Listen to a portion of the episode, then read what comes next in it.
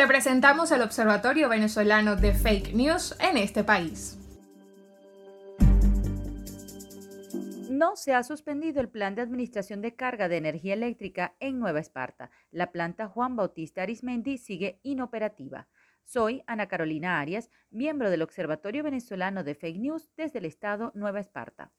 El vacío informativo que se registra en torno al problema eléctrico en la región insular dio espacio para que circulara por la red WhatsApp en grupos de la isla de Margarita la imagen de un Twitter de la cuenta de Dante Rivas, protector de Nueva Esparta, que dice, Buenas noticias. Gracias al esfuerzo del gobierno bolivariano y los trabajadores de Corpoelec, hoy culminamos exitosamente la reparación del sistema de combustión de la unidad número uno de la planta Juan Bautista Arismendi. El plan de administración de carga se suspende.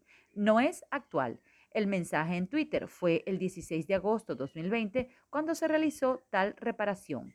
En el proceso de verificación, el primer paso fue revisar las últimas publicaciones en la cuenta de Dante Rivas, quien es el enlace de las instituciones públicas, y en efecto fueron ubicados dos datos falsos. Dante Rivas tiene una nueva cuenta en Twitter con una foto incluso diferente a la imagen que envían.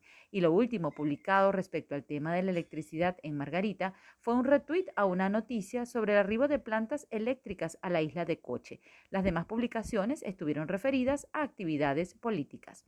Ampliando la investigación, revisamos las redes sociales de la estatal Corpoelec y tampoco encontramos información respecto a la suspensión del plan de racionamiento o administración de carga. De hecho, comprobamos que la empresa mantiene la publicación del cronograma de cortes diarios.